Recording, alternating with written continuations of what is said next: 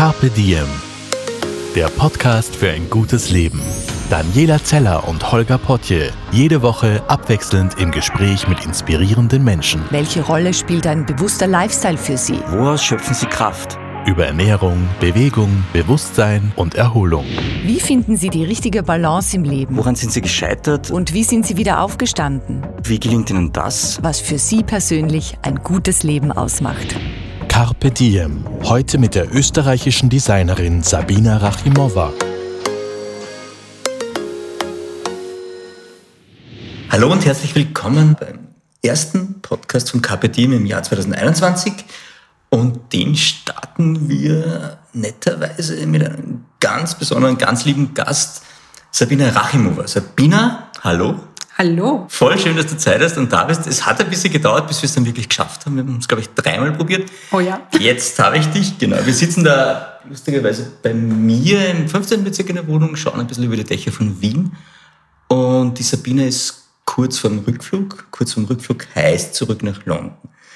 Ähm, die Sabina, um sie ein bisschen zu erklären, das Thema heute oder das Hauptthema für uns wird sein äh, nachhaltige Mode. Und die Sabina ist österreichische Fashion Designerin und lebt aber in London. Ganz Richtig? genau so ist es. Und das schon einige Zeit. Ja, elf, elfeinhalb Jahre, ja. Oh, wow, ja, elfeinhalb. Genau. Wie sich das anhört, wenn man das so laut sagt. Voll gut, du warst jetzt äh, für Familienbesuch daheim. Jetzt geht's zurück nach London und ich würde dich gern ein bisschen kennenlernen, gemeinsam mit den Hörern, bevor wir dann in Medias Res gehen und, und über Fashion und Nachhaltigkeit und alles, was da mitspielt, reden. Dein Werdegang. Also, was ich über dich weiß, ein bisschen konnte ich raus recherchieren etwas. Ähm, du machst bei deiner Mode, kombinierst du Tradition und Innovation. Du hast es auf die Forbes-Liste 30 unter 30 geschafft im Jahr 2019 Auch das für den stimmt. Dachverband. Cool. Du hast den Fashion Future Award gewonnen. Oh ja, stimmt. 2018, glaube ich, war das, ja, oder 17. Du hast einen eigenen Laden in London. Ihr seid umgezogen und zwar wohin? Hackney Wick. Es ist auch East London, äh, wo wir eigentlich von Anfang an waren. Und es ist eine sehr schöne Gegend, äh, Fish Island Village heißt das. Und wenn jemand mal in London sein sollte, dann hoffentlich dürfen wir bald äh, reisen, dann bitte kommt zu uns besuchen. Genau. Und du hast aber auch eine kleine Dependance in Wien, einen Strickwarenshop, wenn ich es richtig verstanden habe. Genau, es ist ein Strickatelier. Das heißt, man kann jetzt nicht vor Ort shoppen, man kann sich aber Appointments ausmachen und dort wird Handstrick produziert ähm, und Pakete verschickt äh, nach Europa. Also vor allem Deutschland und Österreich, was die größten Märkte für uns sind neben UK. Die Sabine ist erfolgreiche Fashion Designerin. Noch kurz zu deinen Eltern, vielleicht fand ich total nett. Deine Eltern sind, waren Profisportler. Ja, ganz genau, beide, ja. Deine Omi hat immer wahnsinnig gern gestrickt und dir praktisch das Handwerk auch schon sehr früh beigebracht. Ganz genau, also auf jeden Fall die Oma ist schuld daran, dass ich heute in der Modebranche arbeite. Ja, wie du richtig gesagt hast, äh, meine Eltern waren beide Profisportler und meine Oma war eigentlich Lehrerin für Mathematik und Physik. Ähm, meine Familie ist aus dem zentralasiatischen Bereich der UdSSR. Und ich bin mit meinem sechsten Lebensjahr nach Österreich gezogen, gemeinsam mit meiner Familie. Habe aber schon davor eben von meiner Oma gelernt, wie man häkelt, strickt, näht. Der Grund dafür war, dass sie einfach nicht genug Geld verdient hat, äh, damals als Lehrerin. Und als alleinerziehende Mutter sich Geld dazu verdient hat, indem sie Kleidung geschneidert hat für andere. Und da durfte ich ja immer schon mithelfen, über die Schulter schauen und war absolut fasziniert. Das heißt, es war jetzt nicht so, okay, die kleine Sabina muss da jetzt mitmachen und, und, und, und das lernen, sondern das war eher so, das hat dir von Anfang an Freude gemacht. Ja, bestimmt. Also Zwang war da keiner. Ich glaube nicht, dass es viele Eltern gibt, die unbedingt wollen, dass ihre Kinder in der Modebranche landen und das aktiv fördern. Also das war auf keinen Fall so, dass meine Eltern sich das irgendwie gewünscht haben. Äh, bestimmt eine gute Karriere für mich, aber nicht im Kreativbereich, weil wir eben niemanden hatten in der Familie. Und man denkt ja immer, wenn man jetzt niemanden hat und kennt äh, und keine Kontakte hat in einer Branche, sollte man es erst gar nicht dort probieren. Also es ist wirklich durch Zufall passiert, dass ich äh, meiner Großmutter viel geholfen habe und ähm, viel von ihr lernen durfte. Und ich muss sagen, jetzt im Nachhinein bin ich umso beeindruckter, wie sie, ohne jemals eine Ausbildung in dem Bereich gemacht zu haben, so wahnsinnig gut war mit Schnitten, mit Nähen, mit diesen Details. Faszinierend. Was ist das dann, Leidenschaft oder Berufung finden irgendwo anders? Oder wie kann man sich das erklären? Es ist bei uns ein bisschen schwer zu sagen. Wie, wie ich erwähnte, meine Oma war ja Lehrerin für Mathematik und zum Beispiel meine Schwester ist Also vielleicht in Mathematik nicht so gut? aber, die, ja, aber sie ist in, in den Bereich Mathe gegangen, meine Schwester, was ja. so Ja. faszinierend war. Das heißt, vielleicht ist das irgendwie, dass wir es in der Familie haben, Menschen, die entweder Begabung zum Kreativen haben oder zur Mathematik und manche wie meine Großmutter beides, weil ja, ich bin nicht so ein Mathefreund zum Beispiel. Aber die Buchhaltung kriegst du ganz gut hin, weil euer Oh ja, Laden oh war- ja, ja, ja, mit Geld kann ich umgehen, das ist was anderes. Das war ja auch in der Schule nie gefragt. Die Sabina ist im ähm, 18. Bezirk aufgewachsen in Wien. Ich habe da noch ein bisschen rausrecherchiert. Du hast lustigerweise Praktikum bei Textilhandelskette Schöps gemacht, warst Verkäuferin, Schaufensterdekorateurin. Du hast die Ausbildung zum Make-up-Artist gemacht. Ja, habe ich auch tatsächlich, ja, ja, ja, als ich 18 Du war. hast deine Zeit genutzt, kann man sagen. Kann man sagen. Und mit 19 bist du dann nach London gegangen. Ganz genau. Davor hast du es auf der Angewandten probiert und das hat nicht geklappt. Ja, genau so war es. Ähm, Ich werde oft gefragt, ah, warum London, warum immer diese anderen Städte, warum nicht Wien? Wie ich schon erwähnt habe, ich bin hergezogen mit meinem sechsten Lebensjahr und hatte nicht vor, noch einmal auszuwandern. Ich liebe Wien. Ich bin, äh, sehe mich als eine absolute Wienerin. Und wenn man die Familie hier hat und ähm, sich wohlfühlt, warum sollte man woanders hingehen? Deswegen war es mein Traum, an der Angewandten zu studieren. Ich habe es auch in die letzte Runde geschafft und wurde dann aber nicht genommen. Und ähm, ich habe mit 17 die Schule fertig gemacht. Das heißt, ich bin dann gerade 18 geworden, als ich mich beworben habe. Und da ist eine ganze Welt zusammengebrochen. Weil wenn man Teenager ist und so fix davon überzeugt ist, dass es die einzige Chance ist, die man im Leben haben wird. Und natürlich haben meine Eltern gesagt, entweder du machst das gescheit oder gar nicht, womit sie auch absolut recht haben. Und dann hat es für mich geheißen, okay, ich muss mich nach einem anderen Studium ums, äh, umsehen. Ich habe begonnen, Slavistik zu studieren an der Uni Wien und habe aber dann trotzdem noch einen Job im Modebereich gesucht und bin bei Sheila Khan gelandet. Ähm, die hat jetzt ein wunderschönes Geschäft im ersten. Damals hatte sie ein kleines Atelier, ähm, was im Endeffekt eine Altbauwohnung war und äh, gar nicht Street Level, sondern im ersten Stock und es war wundervoll. Also Anita und Gudrun sind ganz tolle Frauen, die äh, große Wirkung äh, auf mich hatten. Sie waren so äh, entspannt in dem, was sie machen, so selbstsicher. Ich habe so etwas vorher noch nie gesehen. Vor allem eben dieses Frauen-Power-Duo, das das Ganze durchzieht und bereits seit über 20 Jahren. Ich war sehr fasziniert. Und die haben zu mir gesagt, ich soll nicht so eine Memme sein und rumheulen, weil ich in der Angewandten nicht genommen wurde. Ich soll mich doch woanders bewerben. Ja. Habe das ernst genommen und habe es getan. Und da war aber dann London die, die erste Wahl, oder? Da bin ich größtenwahnsinnig geworden. Ja. Ich weiß nicht, was passiert ist. Ich nenne das ja immer so ein Moment der Schwäche, der eigentlich Moment der Stärke war. Ja. Ich hatte so ein Buch, das ich bekommen habe zu meinem 16. glaube ich, Geburtstag, ähm, Modedesigner des 20. Jahrhunderts. Und ganz hinten, also Ja. ich höre mich jetzt an, als wäre ich wahrscheinlich älter als ich bin, aber damals war es noch nicht so, Magst du dass man... kurz sagen, wie alt du Ich bin bist? 31 jetzt. Also, aber trotzdem war es damals nicht so, dass man einfach das Internet aufgerufen hat und bei Google eingegeben Ja. hat, studieren im Ausland. Das ist auch das erste Jahr gewesen, dass es Bachelorstudien gab in Österreich. Das heißt, überhaupt dieses ins Ausland gehen war weniger vorhanden. Und da habe ich tatsächlich in diesem Buch nachgeschlagen. Da gab es hinten eine Seite, du möchtest Modedesigner werden. Das könntest du tun. Das sind die internationalen Universitäten. Parsons in New York. Dann war noch ähm, die Angewandte, wurde auch aufgelistet für Österreich. Alle möglichen ähm, Optionen für Deutschland. Und dann habe ich St. Martins gesehen und wusste natürlich, dass viele meiner Idole wie Galliano zu dem Zeitpunkt oder auch ähm, Alexander McQueen dort waren. Dachte mir, das wird es. Da bewerbe ich mich. Und das war sie dann tatsächlich. Also St. Martin's College of Art and Design in London. Das und die haben es dich dann, ja. sofort genommen. Ja, und das war schockierend. Und ich glaube, der erste große Beweis, dass. Ähm, Aber wie ja, kann, Entschuldige, wie, wie darf ich mir das vorstellen? Bist du, Ja. hast du eine Mappe hingesteckt und hast gesagt, okay, wenn die Mappe passt, dann komme ich nach? Oder bist du dann, wie, wie, wie funktioniert das? Wie wird man Das da war? Chaos, das war Chaos, weil ich habe dann rausgefunden, zu dem Zeitpunkt, wo ich beschlossen habe, ich bewerbe mich, war die Deadline drei Tage entfernt. Wow. Schlechtes Zeit Ja. Zeitpunkt, also Timing war nicht gut. Ich wollte gerade sagen, Timing ist nicht deine Stärke. Nein, auf keinen Fall. Jedenfalls ähm, war das sehr knapp. Ich habe dann innerhalb, also 48 Stunden nur genäht, geklebt, fotografiert. Ähm, ich war damals schon mit meinem jetzigen Partner zusammen, mit David. Und David hat mich sehr äh, tatkräftig unterstützt. Wir haben gemeinsam Fotos geschossen. Ich war das Model und die Designerin und die Näherin, alles in einer Person. Haben ein Portfolio zusammengestellt, das ich tatsächlich per Post, per DHL dann geschickt habe mit einem Motivationsschreiben und äh, per E-Mail noch nachgereicht habe, digital eben diese Bestätigung, dass ich mich beworben habe. Und habe dann wirklich recht oldschool nach Hause einen Brief zugeschickt bekommen, dass ähm, ich aufgenommen wurde für das Foundation Degree, weil in England ist es üblich, vor allem wenn man kein, ähm, keine Schule absolviert hat im Bereich Design oder überhaupt Kreativbranche, ähm, macht man ein Foundation Degree. Das ist einjährig und danach bewirbt man sich dann für ein Bachelorstudium in dem jeweiligen Bereich. Kann Jewelry sein, kann äh, Design sein, kann Architektur sein. Also habe ich erst das Foundation Degree gemacht und dann sofort äh, Modedesign studiert als Bachelor an der Central St. Martins, ja. Und jetzt nur mal den einen Schritt zurückgehen und überlegen, also Fashion war für dich, also Mode war immer klar, das ist eine Richtung, in der du dich daheim fühlst? War das immer eine Spur, ein Pfad, auf den du entlang gewandert bist? Ich fürchte, es war immer nur die eine Liebe. ja, aber es ist ja voll schön, wenn man die so früh hat. Das ist ja das ich glaube, es gibt Vor- und Nachteile.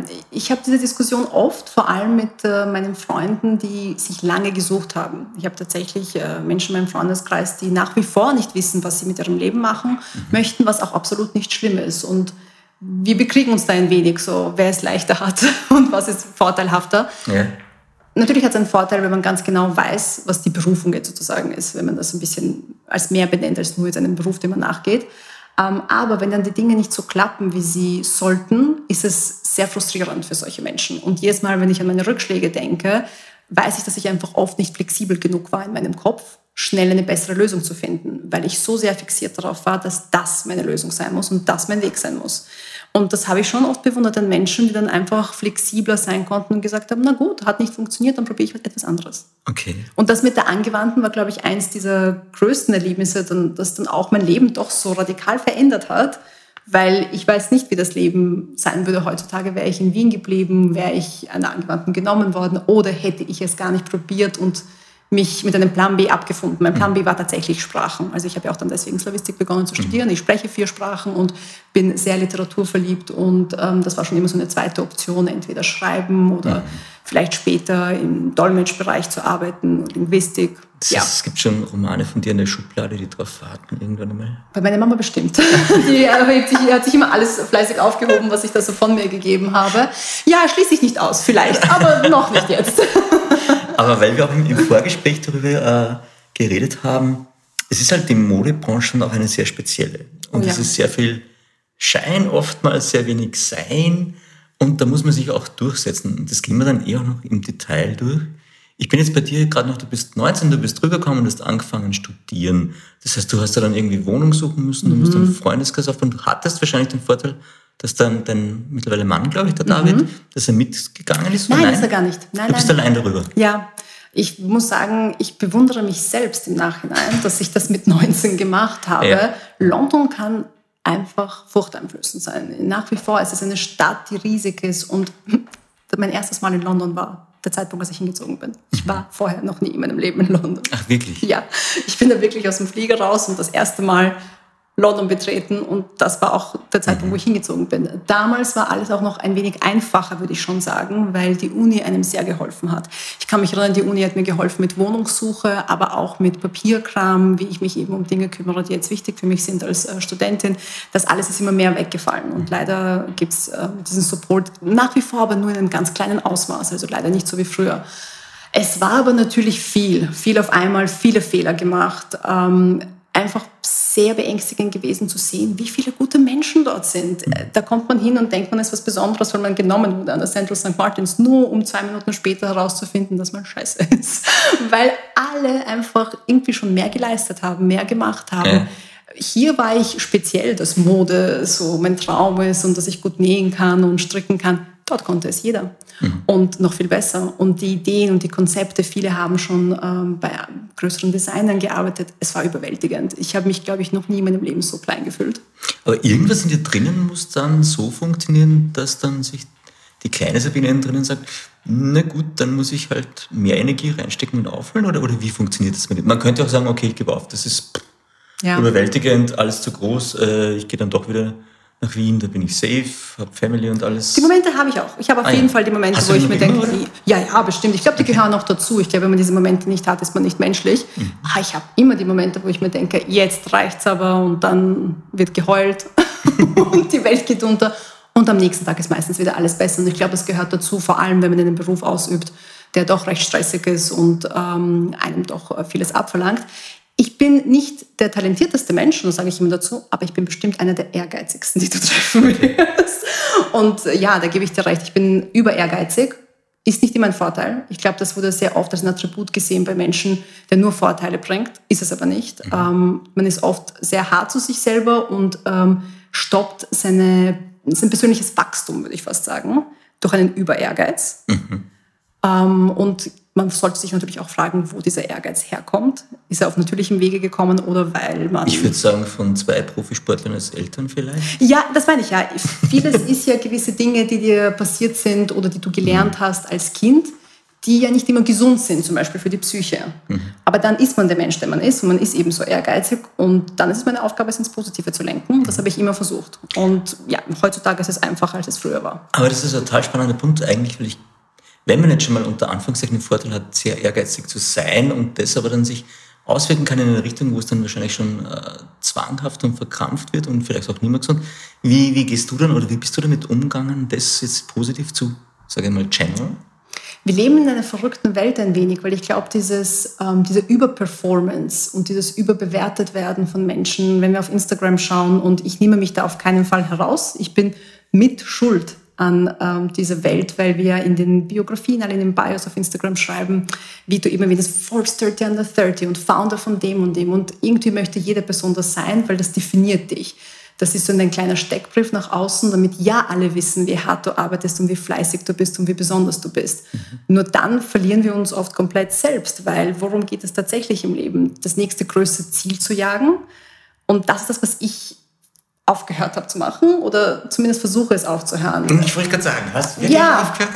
Ja, das, war, das ist eben sehr, das ist eine sehr, sehr, sehr schwere, ja, sehr schwere Trennung zwischen den beiden Sachen ich versuche mehr im Jetzt zu sein. Wenn ich früher die Person war, die fünf Minuten nachdem sie an Central St. Martins aufgenommen wurde, schon das nächste gejagt hat und sich nicht mehr darüber gefreut hat, mhm. so bin ich heutzutage so, dass ich mir aktiv die paar Tage nehme, um zu realisieren, dass ich einen Meilenstein erreicht habe, auf den ich äh, hingearbeitet habe und dass ich mich selber schätze und mir selber gratuliere und mir selber auf die Schulter klopfe und sagen, hey, das hast du gemacht. Atme ein, atme aus. Setz dich hin, genieße es fünf Minuten und versuche jetzt nicht dem Nächsten nachzulaufen, weil das ist schon sehr verführerisch. Mhm. Aber im Endeffekt läuft man irgendwann im Kreis und ähm, ja, seinem, äh, seinem eigenen Schwanz nach, wie man im Englischen sagt. Ja, aber es ist lieb, weil wir da auch wieder ein bisschen beim, beim Punkt Timing sind. Ja? Mhm. Also auch und, und ständig gehetzt sein, was natürlich wahnsinnig leicht ist in unserer Zeit, wo die Technologie sich so wahnsinnig schnell entwickelt, wo wir dem Ganzen gar nicht nachkommen, mit dem einfach mal stehen zu bleiben und analysieren, was machen wir da genau. Äh, da ist es aber dann, und das kommt bei uns im Podcast eh auch immer wieder vor, dass das Thema, das mit dem im Moment sein und sich mal wieder wahrnehmen und spüren, dass das ganz wichtig wird, um zu wissen, ja. wo man steht. Ja. Es ist schwierig und ich glaube, auch hier darf man sich nicht blenden lassen von den Trends. Nur weil andere sagen, Meditation ist der Schlüssel, muss nicht sein, dass es dein Schlüssel ist. Oder dass du unbedingt jetzt von Social Media weggehen solltest. Ja, vielleicht musst du genau dort sein, um deine Ruhe zu finden. Es ist für jeden und jede Person ganz anders. Äh, für mich zum Beispiel war eine große Veränderung, als ich alle meine Notifications am Handy abgedreht habe. Okay.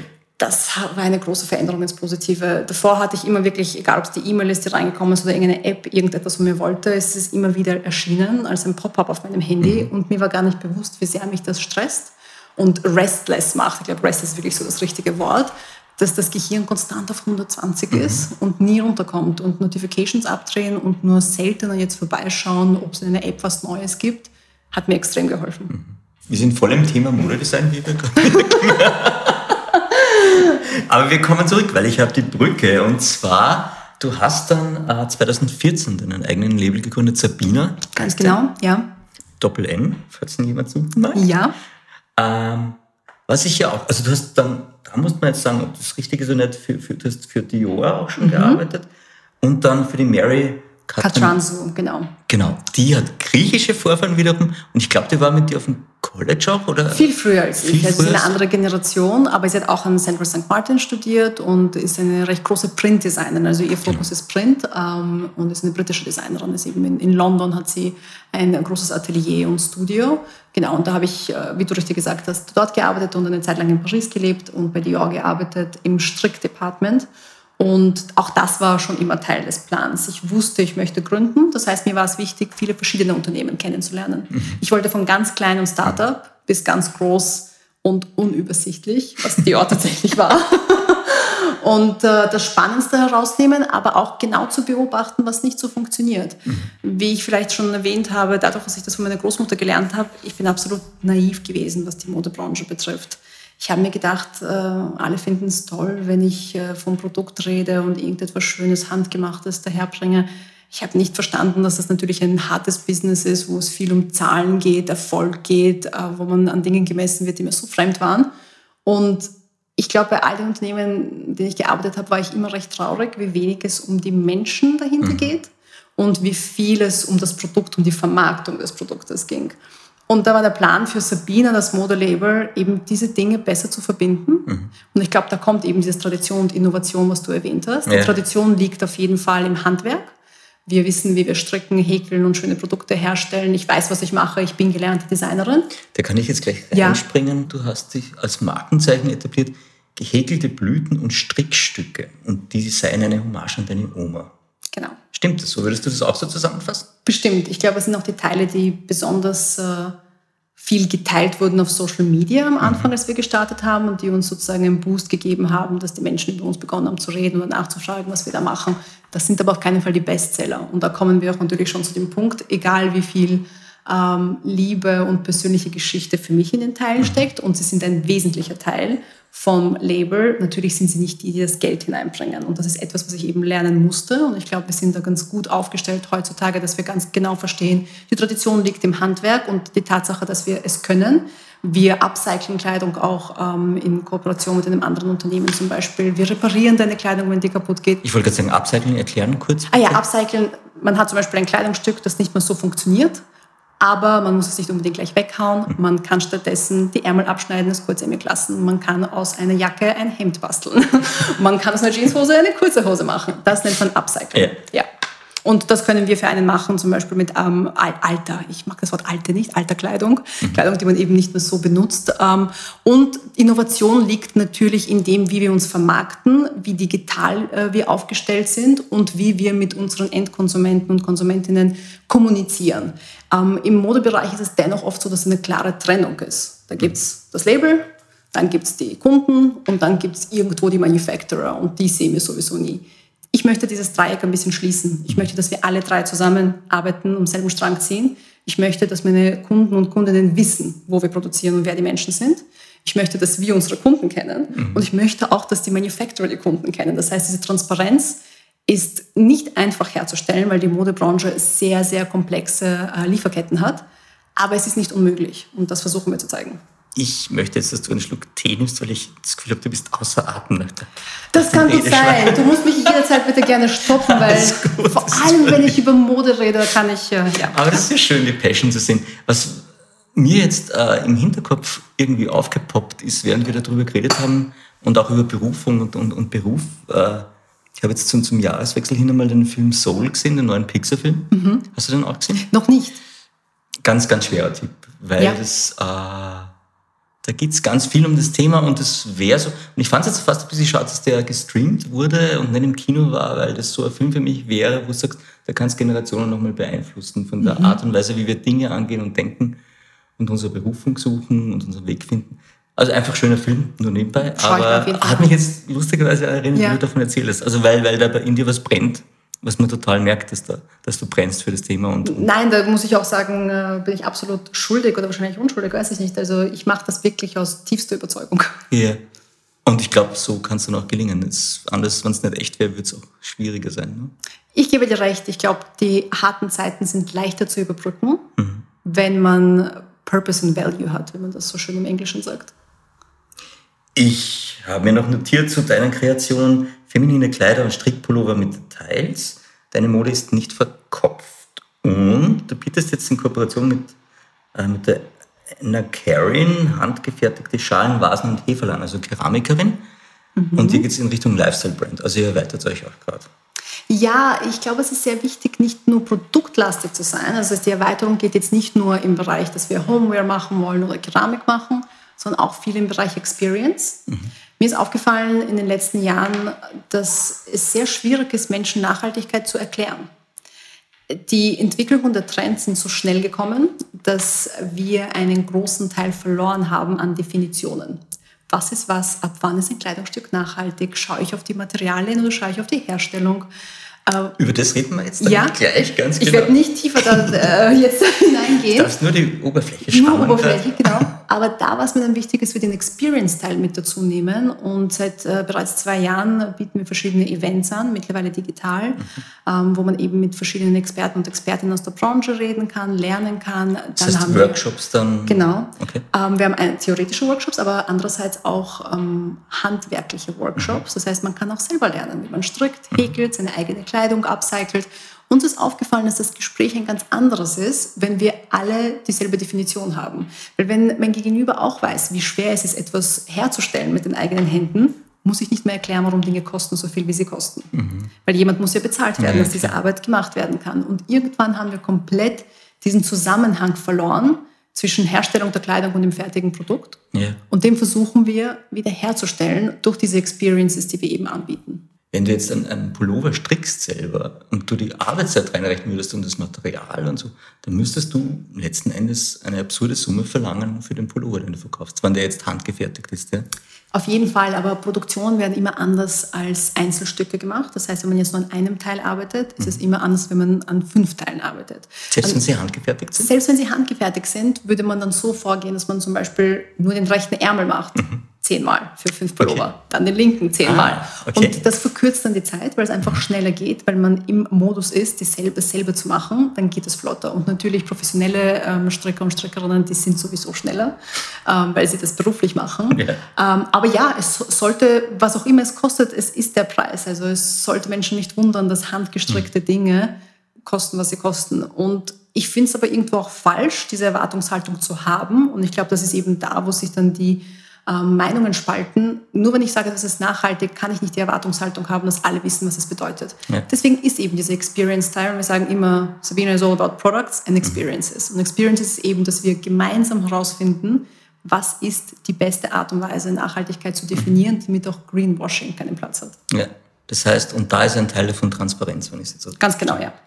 Bevor wir zu Nachhaltigkeit und Transparenz kommen, möchte ich jetzt von dir eine ganz einfache Frage beantwortet haben, und zwar, wie baut man sich einen eigenen kleinen Modelabel auf? Weil es gibt wahrscheinlich wahnsinnig viele Hörerinnen und Hörer da draußen, die sagen, ist eigentlich auch schon lange mein Traum und mhm. ich würde das wahnsinnig gern probieren. Und wir haben jetzt die Sabina da vor dem Mikro und vielleicht gibt es dann doch ein, zwei kleine Inspirationen, Ansätze, wo man sagt, die funktionieren meistens, die kann man sich mitnehmen. Das ist ein Ansatz. Sehr gerne. Wie viele Minuten habe ich? du redest eh so schnell, so ich glaube, wir wollen noch ein bisschen was unter. Naja, ich unterrichte ja tatsächlich heutzutage Stimmt, auch an der Universität. Mhm. Und das ist genau mein Schwerpunkt. Ähm, ich unterrichte Business äh, Modeling für nachhaltige Businesskonzepte. Du bist auf der London University of Fashion. UL University of Arts London. Mhm. Und da sind ja sechs Universitäten Teil davon. St. Martins ist auch Teil mhm. davon. Und ich bin in London College of Fashion, die eben mehr den Businessbereich mhm. abdecken für die Kreativbranche. Und es ist ein Masterstudiengang in ähm, Fashion Entrepreneurship and Innovation. Es ist ein Einjahresmaster und man kommt hin, um sein Business zu starten während dem Studium. Das heißt, man bewirbt sich mit einem Businesskonzept und entwickelt es während dem Studium. Und ich unterstütze da die Studenten und Studentinnen mit ihren Businesskonzepten, damit sie auch nachhaltig aufgebaut werden. Und genau die Frage, die du mir jetzt gestellt hast, mhm. was zuerst, was kommt als nächstes und wie ähm, geht man weiter? So als ein paar Tipps, wenn man startet, absolut langweilig, aber ja, jeder braucht einen Businessplan. Mhm. Auch ich wollte es nicht wahrhaben, weil, wie gesagt, ich bin gelernte Designerin. Business ist etwas, was ich mir komplett angeeignet habe äh, mhm. in der Praxis. Aber man braucht einen Businessplan. Wirklich hinsetzen und beginnen, die Dinge aufzuschreiben. Warum mache ich das, was ich mache? Wie unterscheide ich mich von den anderen Labels da draußen, die es schon gibt? Mhm. Und was ist mein Fünfjahresplan? Mhm. Es kann so einfach wie das sein. Und diese drei Fragen, wenn man jemanden fragt, sagen sie, ja, ja, ich kenne die Antworten. Aber wenn man sie zwingt, das aufzuschreiben, kennen sie keine der Antworten. Yeah. Und das sehe ich immer wieder. Yeah. Vor allem dieses Unterscheiden von anderen. Ich glaube, das ist ein Problem, das wir in der Modebranche ganz stark haben klingt jetzt sehr hart, aber wir haben sehr viele unnötige Modelabels. Nein, ich glaube aber, das Problem ist in ganz vielen Branchen. Also das bin, bin ich mir sicher. einzigartig machen. Für die traue ich mich nicht zu sprechen, weil ich nicht Teil davon bin. Für mhm. die Mode traue ich mich zu sprechen. Ja. Und ich sehe es immer wieder, man sieht etwas, es glitzert von außen, man denkt, ich möchte das auch machen. Es sieht einfacher aus von außen. Man beginnt es zu machen und dann klappt es nicht. Hauptsächlich, weil es nicht authentisch ist, weil es nicht von dir selber gekommen ist. Mhm. Und ich glaube, das ist auch der zweite wichtige Punkt nach dem Businessplan. Überlege wirklich, ähm, was dein authentisches Ich ist und warum du die richtige Person bist, das zu machen. Eine Geschichte zu nehmen von jemand anderen und zu erzählen, ja, ich habe gehört, Mode ist das und das, das wird nicht dieselbe Wirkung auf Menschen haben, als wenn man sich hinstellt und sagt, ja, ich habe das zum Beispiel in meinem Fall als Kind schon gelernt und ganz naiv da hineingekommen und erst später erfahren, aber ich habe einen Gefallen daran gefunden ist immer eine bessere Geschichte, als wenn man sagt, ja, ich habe keine Kinder jetzt als Beispiel, ich habe keine Freunde mit Kindern, aber ich mache Kinderkleidung. Mhm. Also das Authentische ist mhm. wahnsinnig wichtig. Und ich glaube, der dritte Punkt wäre, sich dessen bewusst sein, dass man vieles ähm, aufopfern wird. Wenn man sich selbstständig macht, und ich glaube, das gilt für alle Bereiche, man ist verheiratet mit dem Beruf, den man macht. Man hat keine Wochenenden, sehr lange Zeit keine Urlaube und es klingt alles so dramatisch und bestimmt werden mir einige Leute widersprechen. Und wie gesagt, ich spreche aber natürlich hauptsächlich aus meiner eigenen Erfahrung und der Erfahrung von meinen Kollegen und Kolleginnen. Man muss es wirklich wollen, weil sonst äh, hat es keinen Sinn. Das heißt, da ist es impliziert auch Opfer bringen und, und viele Stunden und, und, Übung, Übung, Übung. Und ja, Opfer ist vielleicht ein hartes Wort. Ähm, Vielleicht sind es für dich gar keine Opfer, weil du das gar nicht wolltest. Sagen wir mal, du möchtest sowieso nicht auf Urlaub fahren, weil es nicht deins ist. Dann ist für dich kein Opfer bringen. Sabine, fährst du nicht gerne auf Urlaub? Oder hm, ich beantworte diese Frage jetzt nicht, um weiterhin sympathisch zu wirken. Großartig. Aber ja, im Großen und Ganzen muss man verstehen, dass man ähm, seinen Beruf bis zu einem gewissen Grad, nicht für immer, aber bis ja. zu einem gewissen Grad wirklich leben muss bis man zu dem Zeitpunkt kommt, wo man sagen kann, okay, jetzt kann ich auch relaxen und äh, die Früchte der harten Arbeit genießen. Mhm. Das muss man aber dann auch können. Ja, und ja. ich glaube, da muss man auch ehrlich mit sich selber ja. sein. Und das ist das Härteste. Ich meine, ehrlich mit sich selbst sein ist nicht einfach. Nein, überhaupt nicht. Nein. Es tut weh. Ja, sehr. Ja, ja, klar. Du hast dich angeblich laut Zeitungsinterviews nie darum gekümmert, kommerziell oder nicht kommerziell jetzt zu arbeiten? Also das war kein Punkt auf deiner Liste, wo du sagst, man, möglicherweise hat sich das verändert heute, ich sehe deinen Blick gerade. Hm, ja, ich, ich finde es sehr spannend, weil äh, es etwas ist, was ich mich nie gefragt habe, aktiv. Wir haben ja einiges durchgemacht, was Businesskonzepte betrifft. Und ich glaube, deswegen gebe ich auch so gern Ratschläge zu Businesskonzepten heutzutage, weil wir haben ja begonnen mit äh, Modenschauen auf der London Fashion Week und saisonal zu arbeiten, sprich zwei große Saisonen und so machen das die meisten. Und dann hat man sozusagen etwas gezeigt, was erst sechs Monate später produziert wird und verkauft wird. Und am Anfang hatte ich Sponsorings, das heißt, ich musste nicht selber die Shows bezahlen. Und nach vier Saisonen hatte ich diese nicht mehr, also nach zwei Jahren. Und dann ist mir erst aufgefallen, wie schlecht dieses Konzept ist für junge Brands, die natürlich noch nicht diesen Cashflow haben oder Investoren haben, die dann einfach so 10.000, 20.000, 30.000 ausgeben können für eine Show, mhm. aber noch kein Geld machen mit der Kleidung, die mhm. dort gezeigt wird. Sechs Monate warten, bis diese Kleidung vielleicht eingekauft wird und dann an die Kunden geht, hat für mich null Sinn gemacht. Und dann haben wir komplett umgestellt. Ich habe aufgehört, Fashion Week zu machen. Ich habe aufgehört, saisonal zu arbeiten. Wir haben begonnen, uns mehr zu fokussieren auf Batch Drops, wie ich das nenne. Und zwar den Kunden zuhören, was sie brauchen. Zum Beispiel kommt ein Trend, sagen wir, Handstreck wurde tatsächlich irgendwann dann auch ein großer Trend. Anstatt zwei große Kollektionen zu machen, bringen wir dreimal im Jahr gewisse Strickpullover raus. Mhm. Oder Keramik. Mhm. Collaborations, das heißt mit anderen zusammenarbeiten, so sein Publikum auch erweitern, weil ihr natürlich das Publikum von den anderen Designern einen auch kennenlernt und umgekehrt. Prinzipiell das gemeinsam Arbeiten ähm, ist in der Mode nach wie vor recht schwach. Viele große Brands arbeiten miteinander, aber die kleinen sehr selten. Und wir haben sehr großes Gefallen daran gefunden, haben schon sehr viele tolle ähm, Collabs gemacht. Und äh, wir haben uns einfach aufgehört, die Frage zu stellen, wie können wir der Presse gefallen? Mhm. wenn das die Presse nicht gerne hören will. Und ich habe aufgehört, Wholesale zu machen. Wir sind nur Direct-to-Consumer. Wir verkaufen an die Kunden direkt und höchstens durch andere Plattformen, die auch digital sind. Ja. Wir halten aber den ganzen Stock, also wir halten die Kleidung bei uns. Das ist sehr wichtig, damit man sein Produkt kennenlernt. Mhm. Da habe ich diesen großen Fehler am Anfang gemacht, dass ich mein Produkt aus den Augen gelassen habe, vertraut habe, ähm, Boutiquen, die das dann vielleicht wo aufhängen, neben etwas, was gar nicht zusammenpasst, wenn etwas Nachhaltiges neben Fast Fashion mhm. hängt. Ich kann das nicht kontrollieren.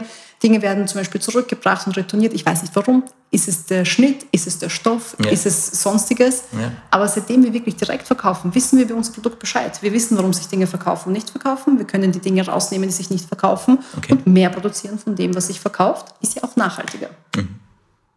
Du bringst dauernd die Brücke, jetzt gehen wir doch bitte zu dem nachhaltigen Thema. Aber es ist ja alles. Nein, nein, stimmt. Ja, ja, voll. Ähm, ich habe mir noch ganz kurz notiert von dir, langfristige Perspektiven sind wichtig, das hast du eh vorher auch schon ja. angedeutet, Fünfjahresplan und so weiter. Also du musst wirklich vorausschauend denken. Ähm, Rat bei erfahrenen Kollegen holen, was auch nicht üblich ist in der Branche scheinbar. Oh ja, aber muss man unbedingt machen. Es entwickelt sich da sehr viel. Es mhm. wird jetzt immer mehr, mit Tech-Branche macht das ja andauernd, ja. dass sie sich gegenseitig austauschen. Oft geht es auch die, um die übergreifende Innovation. Mhm. Es geht ja nicht darum, innovativ zu sein und die Vorreiterin zu sein und nur ich mache das. Es geht darum, Case Studies zu kreieren, die die anderen auch nutzen können, um ihre eigene Innovation zu schaffen. Und so sind wir übergreifend innovativ. Mhm. Und die ganze Branche profitiert davon. Also ein bisschen selbstlos, finde ich schön, dass es so ist. Ja, selbstlos ist auch vielleicht irgendwie so ein bisschen zu schön gesagt, weil natürlich möchte ich Geld machen mit mhm. dem, was ich mache. aber eben diese Ideen nur für sich behalten. Ich bin mir dessen bewusst, dass ich mit der Größe von meinem ähm, Unternehmen vieles gar nicht umsetzen kann, mhm. weil ich einfach nicht das Team, die Ressourcen, das Budget habe. Ja. Aber ich tolle Ideen habe und kann sie im kleineren Format als Case Study ähm, rausposaunen und hoffe natürlich, dass dann jemand kommt mit größerem Budget und sagt, oh, wir probieren das auch auf unsere Art und Weise und zeigen zum Beispiel jetzt digital, machen digitalen Catwalk und jetzt gezwungenermaßen durch Corona haben mhm. das natürlich mehr gemacht. Aber so ist die Modebranche, wir müssen erst gezwungen werden. Aber jetzt, und das ist vielleicht eh die Frage, und die steht auch im Zusammenhang mit der Nachhaltigkeit, wie kann ich mich als kleiner Unternehmer gegen jetzt High Fashion oder auch gerade Fast Fashion wirklich bewähren? Ist da das Zauberwort dann Nachhaltigkeit? Das ist fantastische, eine fantastische Frage. Ich weiß nicht, ob man sich bewähren muss gegen Fast Fashion. Ich habe mich das selber auch oft gefragt. Warum machen wir das, was wir machen? Wollen wir die Weltherrschaft? Wollen wir die Größten, alle Größten werden? Nein. Es gibt eine Nische mittlerweile von Menschen, die sich sehr mit dem Thema auseinandersetzen. Und ich kann sagen, in den letzten fünf Jahren hat sich das so sehr verändert. Vor fünf Jahren hat es noch niemanden interessiert, dass wir nachhaltig sind. Das war ein schönes Extra. Mhm. Dann war der Zeitpunkt da, wo auf einmal USP, der Unique Selling Point war, wir sind nachhaltig. Aber heutzutage zieht das auch nicht mehr. Mhm. Als Kleinunternehmen nicht nachhaltig sein, macht keinen Sinn. Mhm. Weil man hat ja all die Möglichkeit, wenn man beginnt, die Lieferkette so aufzubauen und zu kontrollieren, dass man sie nachhaltig gestaltet. Gib uns mal eine kurze, ja. weil wir waren ja, natürlich. Case Studies, äh, Beschreibung was jetzt alles Nachhaltigkeit in der Modebranche für dich beinhaltet oder was gehört alles dazu für dich? Ja, natürlich. Also wir nennen das im Unternehmen Sustainability Beyond the Product, weil wir finden, dass es nicht nur das Produkt ist. Aber fokussieren wir uns mal kurz auf das Produkt. Beim Produkt geht es natürlich einerseits um die Materialien und um grob zu sagen, es gibt äh, Naturfaserstoffe und es gibt Plastikstoffe. Naturfaser ist Baumwolle, Leine. Also biologisch abbaubare Stoffe, die von Tieren... Hm, biologisch abbaubar ist immer so ein schwieriges Wort okay. in der Mode, weil sobald man Dinge mixt, Fasern mixt miteinander, kann man sie nicht mehr auseinander trennen okay. und oft dann nicht mehr ähm, biologisch abbauen. Aber hier geht es mehr darum, Dinge, die aus den Naturressourcen kommen. Ähm, Pflanzen, Tiere, ganz Mineralien. Genau, Bäume und so mhm. weiter und so wie Tänzelstoffe.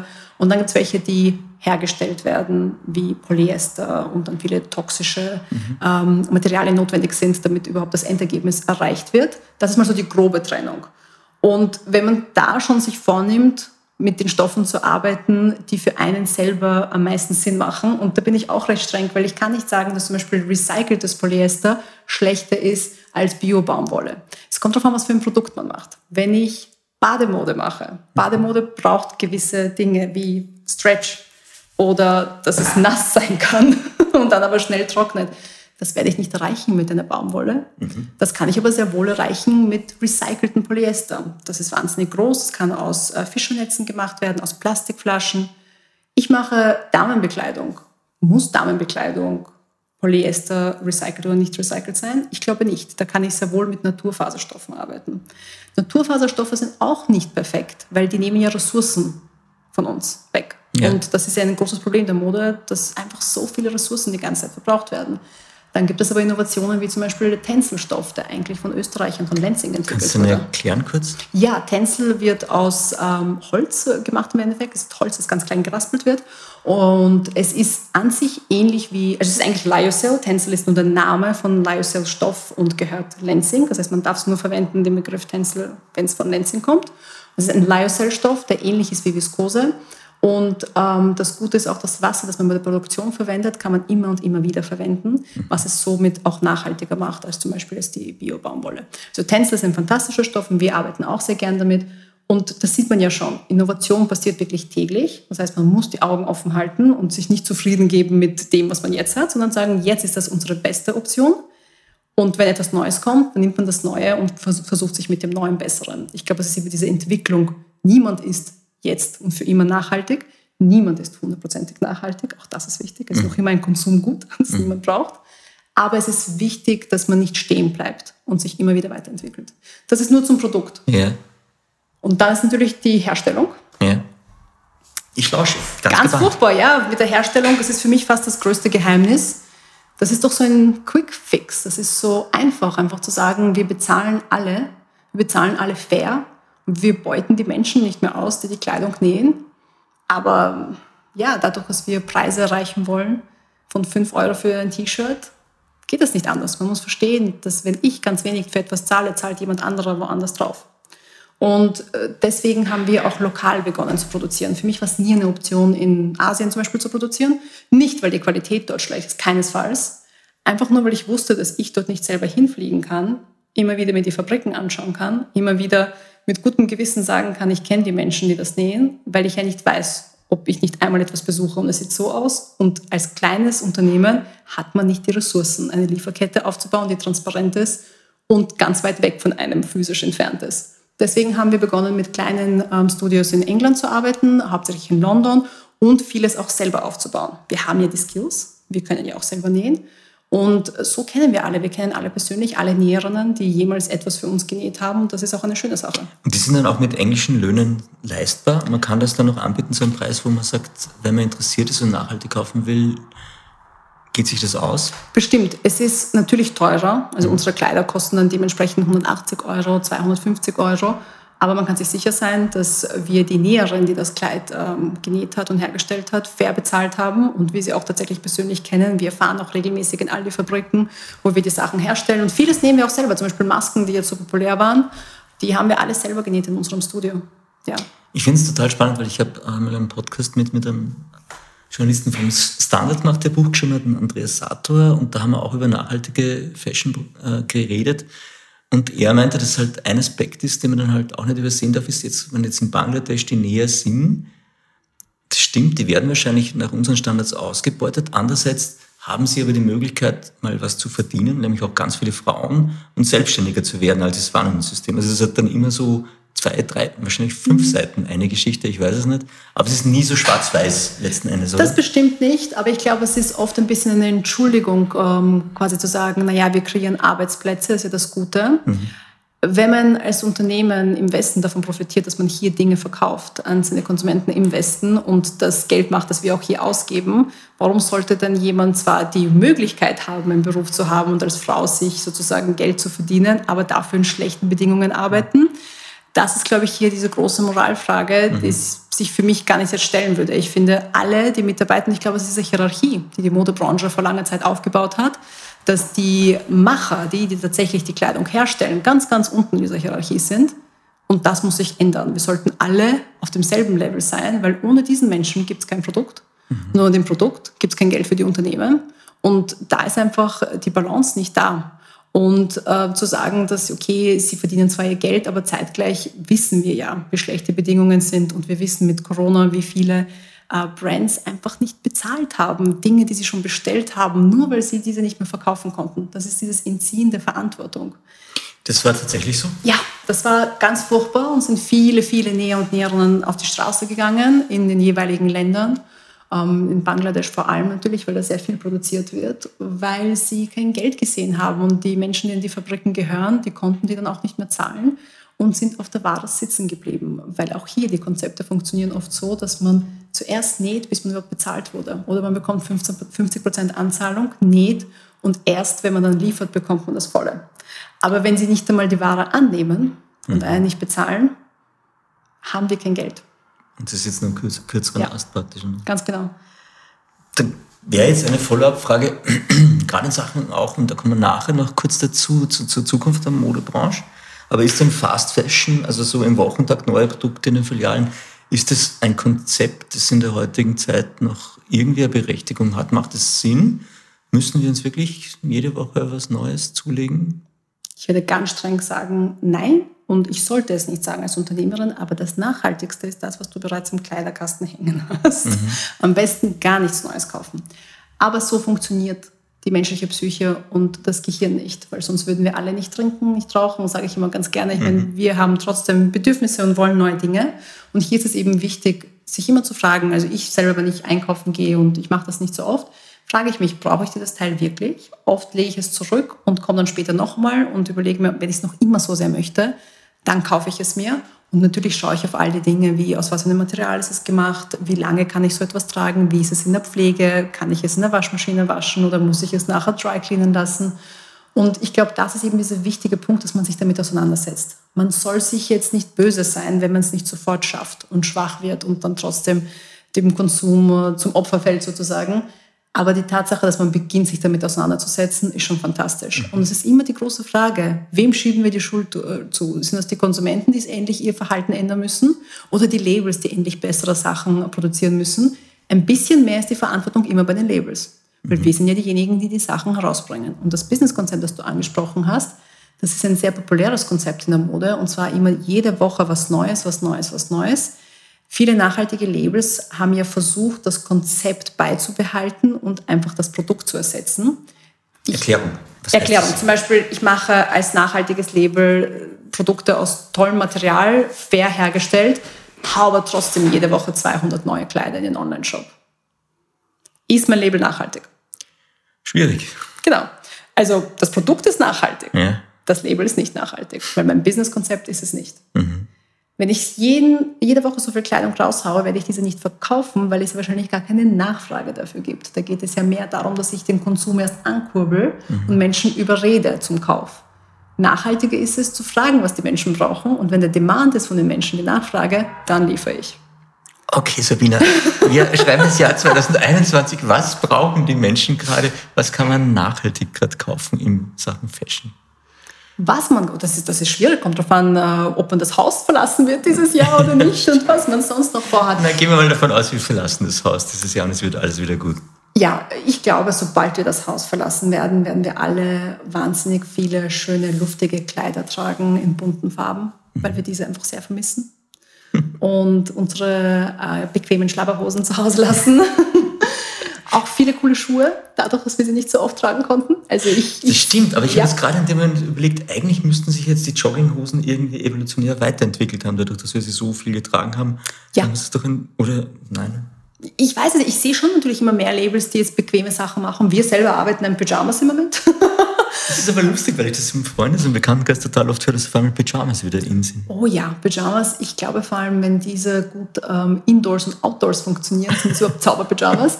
Ich bin selber ein großer Fan von Pyjamas und trage immer sehr schöne. Ich finde, ich arbeite im Schlaf weiter und sollte auch dementsprechend aussehen, also gekleidet sein. Ja, aber ich glaube, dass wir vieles vermissen in unserem Kleidungsstil im Moment, was wir gar nicht begreifen. Aber sobald mal das Ganze vorbei ist und wir hoffentlich wieder Freunde treffen können, wieder reisen können, wieder raus können. Ja, wie gesagt, ich sehe die luftigen Blumenkleider in allen bunten Farben und coole, coole Schuhe. Also ich erwarte mir von euch allen coole Schuhe. Okay. und wenn wir jetzt wirklich konkret drauf schon so neue Businesskonzepte für nachhaltige Labels, was sollten die beinhalten, wenn ich jetzt wirklich nachhaltig produzieren möchte? Mit, also ethische Mode in dem Ja, ja, äh, unbedingt auf die Materialien schauen. Das heißt, so wie du gesagt hast, Naturfaserstoffe möglichst verwenden? Oder, oder eben die Naturfaserstoffe, die nicht so viele Ressourcen wegnehmen, um genauer zu das sein. Stimmt, also das mit den Ressourcen ist auf jeden Fall auch genau. ein Problem. Das heißt, aber ganz umgehen kann ich die Geschichte nicht nehmen. Natürlich, es gibt Deadstock Fabrics, das verwenden wir zum Beispiel manchmal. Das sind Stoffe, die bestellt wurden von jemand anderen und dann bei der Fabrik gelassen und nie abgeholt. Und die werden meistens einfach sofort verbrannt und weggeschmissen, ohne dass sie überhaupt jemals zu Kleidung gemacht wurden. Was natürlich absurd ist, weil man hat die ganzen Ressourcen verbraucht, den Stoff herzustellen und dann passiert nichts damit, weil man nichts damit machen kann und niemand kann damit Geld machen. Mhm. Und in England gibt es einige Fabriken, die verkaufen die dann für einen Bruchteil des Preises. Und wir haben so begonnen im Endeffekt, weil das ist auch wichtig zu sagen. Als Kleinunternehmen hat man oft nicht den Zugang zu all den Innovationen, weil man muss sofort 1000 Meter abnehmen oder 2000 Meter. Das kann man nicht. Also wir reden ganz am Anfang, wenn man startet, von 5 bis 50 Meter maximal. Und da ist Deadstock Fabric für uns zum Beispiel eine sehr gute, gute Lösung gewesen, auch ein sehr guter Übergang. Es ist immer weniger Deadstock im Moment in unseren hm. ähm, Kollektionen, weil wir uns jetzt einfach auch leisten können, mehr zu bestellen. Aber ich finde, das ist eine super Option. Und Kann ich das als, als, als kleine einzelne Näherin oder Näher oder anfangende Fashion Designer auch bekommen? Ja, kann man. Man kann sie auch so einfach halten, wie zum Beispiel Kollegen und Kolleginnen kontaktieren. Ich bin mhm. mir sicher, dass alle Designer irgendwo Stoffe herumliegen haben, die sie eigentlich mal zugelegt haben, die sie nicht verwendet haben. Mhm. Was passiert damit? Es liegt einfach verstaubt herum. Vielleicht kann man das lieber verkaufen für 5 Euro pro Meter an jemanden, die was damit machen können. Und ich glaube eben, dieser Austausch, um Dinge im Kreislauf zu behalten, anstatt sie liegen zu lassen, das können wir schon mal leicht verändern und äh, nachhaltiger sein. Und ja, natürlich äh, in Bedingungen herstellen. Ähm, und wir haben jetzt nur über die Näherinnen geredet, aber das geht ja auch viel um Praktikanten und Praktikantinnen. In England haben wir ein großes Problem nach wie vor, dass diese nicht bezahlt werden. Das glaube ich in Österreich ja. auch teilweise so oder ganz schlecht bezahlt, stimmt. Ja. ja, auch das ist ein großer Punkt, weil die tragen ja auch dazu bei, dass äh, das Produkt an den Markt kommt. Und wir dürfen nicht vergessen, jedes Mal, wenn wir den Weg wählen, jemanden nicht zu bezahlen, machen wir die Modebranche ein wenig elitärer. Weil dann können sich nur die leisten, wo die Eltern mitziehen können und äh, die Miete zahlen können oder sonstiges zahlen können, damit das Kind gratis irgendwo ein Praktikum machen kann. Wir starten hier den Aufruf, bezahlt die Praktikanten. Bitte. Ja. ich hoffe, du fangst auch gleich damit. Wahrscheinlich macht es ihr. Habt ihr Praktikanten? Natürlich, ja. und wir bezahlen immer alle. Also wir lehnen unbezahlte Arbeit ab. Das heißt, du bist wahnsinnig beliebt unter Praktikanten in England. Ja, tatsächlich.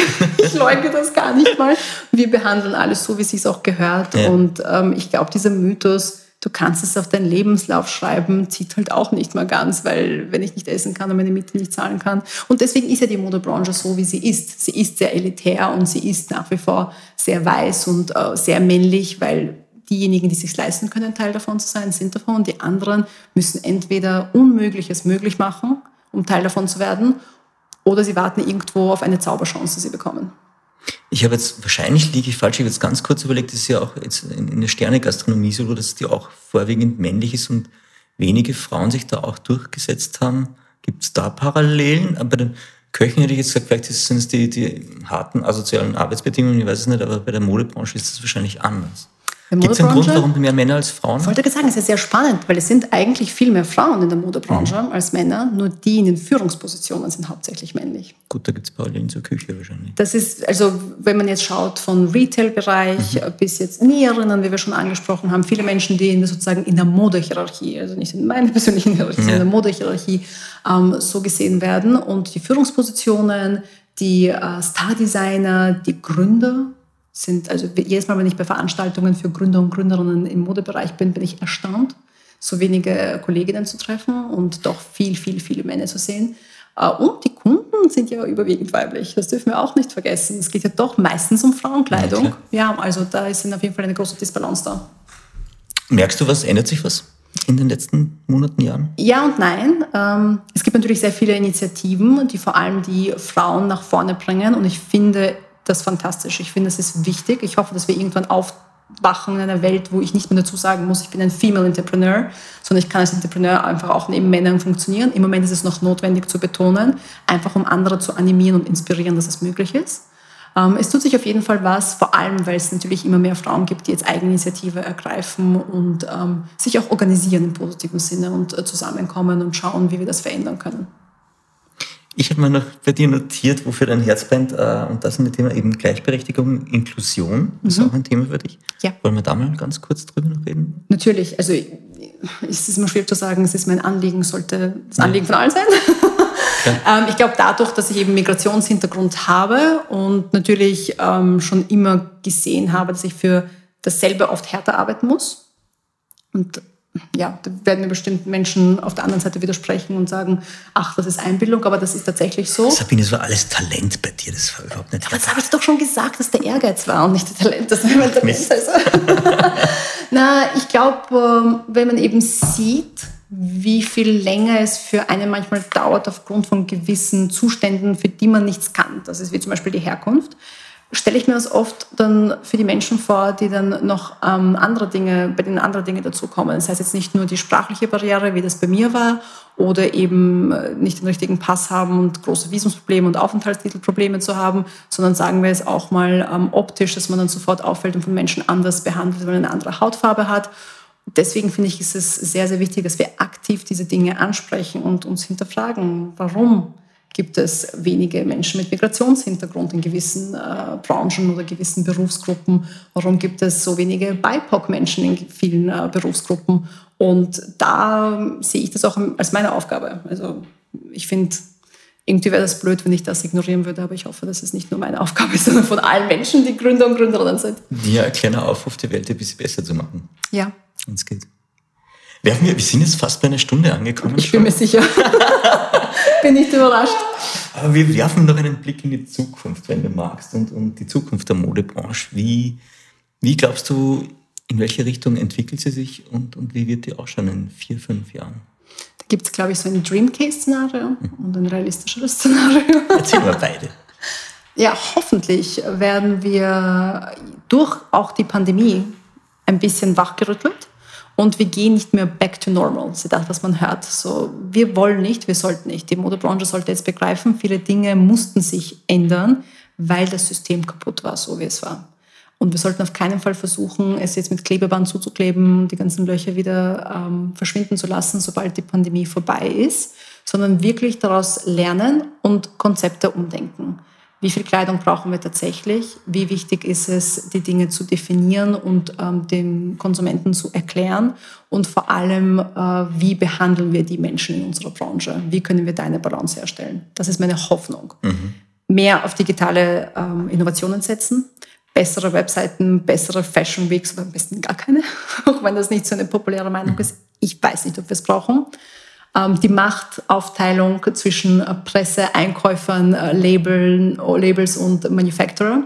Wer hat da hier das große Sagen? Wer entscheidet, was steht, was fällt?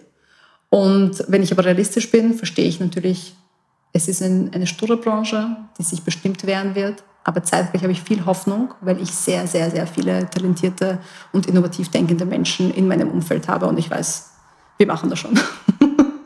Das klingt total schön. Ich äh, jetzt noch ganz kurz überlegt, das heißt, ähm, hat Fast Fashion jetzt in deinem Dream-Konzept, wie du vorher gesagt hast, also wenn du das aussuchen kannst, hat die, hat die einen Platz oder sollten wir alle dann mehr auf, auf Secondhand und, und Vintage? Weil im Grunde das ist unter Anführungszeichen jetzt auch fast der nachhaltigste Weg, weil du nichts Neues produzieren musst, sondern mhm. etwas nimmst, was es schon gibt.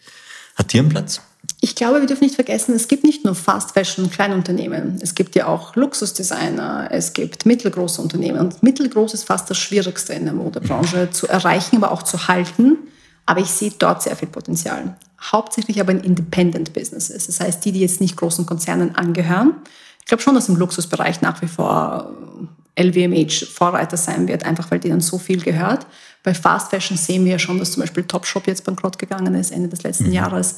Ähm, wir wissen auch, dass... Wäre das auch ohne Corona, ohne, ohne Pandemie passiert, glaubst du? Oder? Denen ging schon länger schlecht, weil ich eben glaube, dass viele der Konzepte nicht mehr so gut funktionieren wie einst, weil einfach viel mehr hinterfragt wird und weil viele Konsumenten und Konsumentinnen, die sich leisten können, äh, Fast Fashion nicht mehr zu kaufen, das auch wirklich nicht mehr tun. Ähm, das heißt, allein wenn wir schon schaffen, jetzt nicht Fast Fashion komplett zu streichen, sondern wirklich den Fokus auf Independent zu setzen, Mittelgroß- und äh, Kleinunternehmen zu setzen, da haben wir schon damit gewonnen, weil dann haben wir auch mehr Vielfalt, da haben wir viel mehr lokale Brands, die eben in der eigenen Stadt vorzufinden sind, die man persönlich kennenlernen kann, anstatt all diese großen Konzerne, wo im Endeffekt alles allen gehört und gleichzeitig niemanden. Mhm. Ja. Sabine, ich habe jetzt noch drei klassische Fragen, das gab bei dir im Podcast an okay. dich. Dann ist die Stunde eh schon vorbei. Bevor ich die drei stelle, muss ich jetzt trotzdem noch kurz fragen, ähm, wie kann ich mich persönlich also auf Greenwashing vorbereiten oder woran kann ich, wie kann ich das erkennen? Gibt es da Ansätze, gute? Also Greenwashing kurz erklären bitte und dann. Ja, also Greenwashing geht es darum, dass man Behauptungen macht, ähm, dass man nachhaltig ist und es stimmt teilweise, aber es ist nicht die ganze Wahrheit.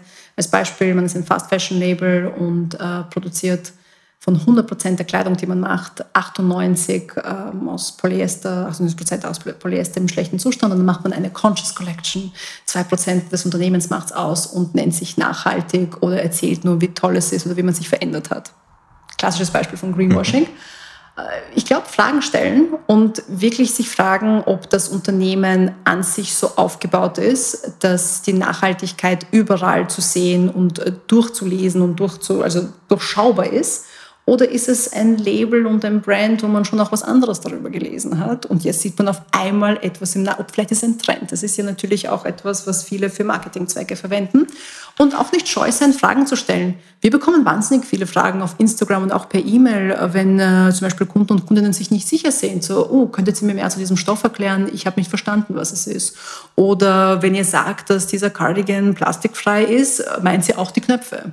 Warum nicht? Es ist absolut, also man, man, kann ja freundlich bleiben und diese Dinge jetzt nicht irgendwie so, uh, ich habe einen Fehler entdeckt im System, sondern aktiv interessiert nachfragen. Ich verstehe nicht, jeder hat die Zeit dazu, mhm. aber das ist auf jeden Fall eine gute Möglichkeit und es wird leider ein bisschen, man wird nicht drum herum kommen, man wird sich einlesen müssen zum Thema. Es ist leider etwas, was ein, eine gewisse, ähm, also gewisse Grundkenntnisse äh, braucht, damit man darauf aufbauen kann und so seinen Konsum nachhaltiger gestalten kann. Voll gut. Dankeschön.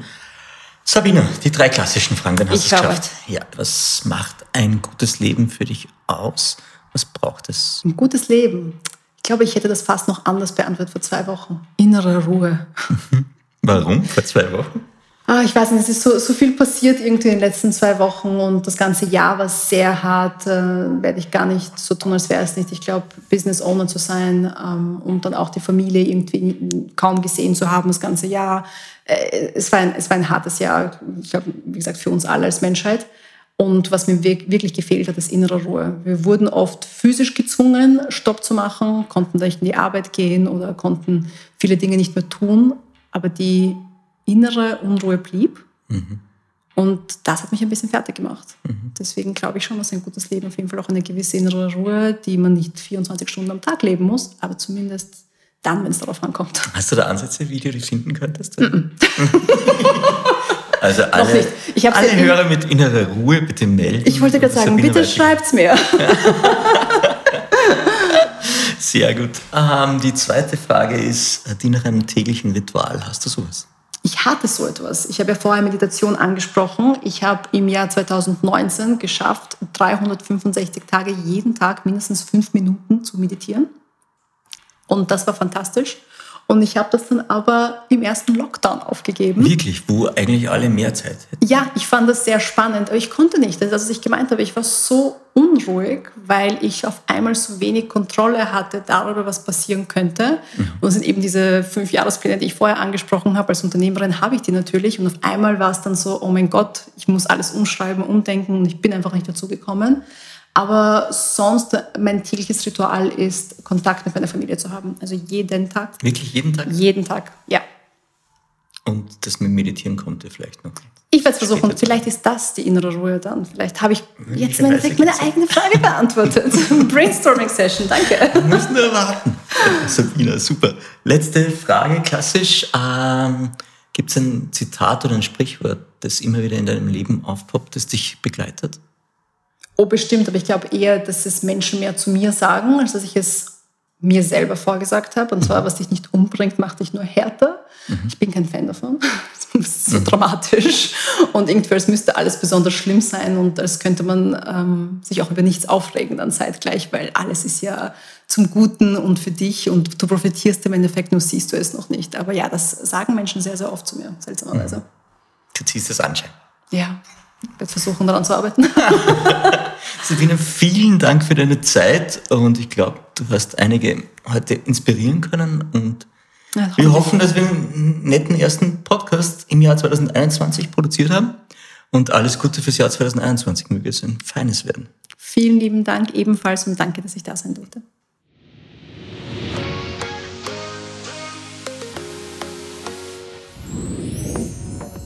Ich habe jetzt ein Jahr lang Glückskekse im Abspann gemacht. Das Geil. sind jetzt die letzten zwei, die wir haben. Und dann, sie sind noch gut, glaube ich. Das ist noch nicht abgelaufen. Also es ist auch nie jemand die Glückskekse. Glückskekse sind aus dem Jahr 2007. Mhm. Und das sind echt noch gut. Um, Retro ist cool. Ja, genau. Und da das aber die letzten zwei sind, machen wir das so, dass ich dich nachher noch frage.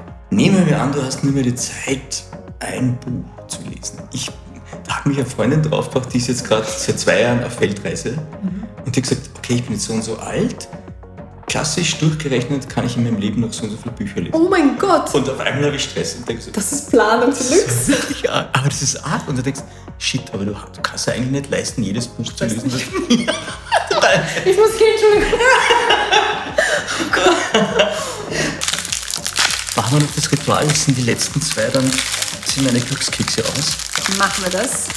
Genau, aufmachen und die Message vorlesen und die gilt dann für die nächste Woche. Ein echter Freund wird sie niemals betrügen. Ja, ist ja Hoffentlich straight. gilt das nicht nur für eine Woche. Sehr cool. Und was war bei dir? Äh, bei mir steht, äh, ich verrate meine nie. Das war, das war. Du hast aber, nicht reingelegt. Ja, ja, aber ganz am Ende ist es echt egal und das hört auch keiner mehr zu.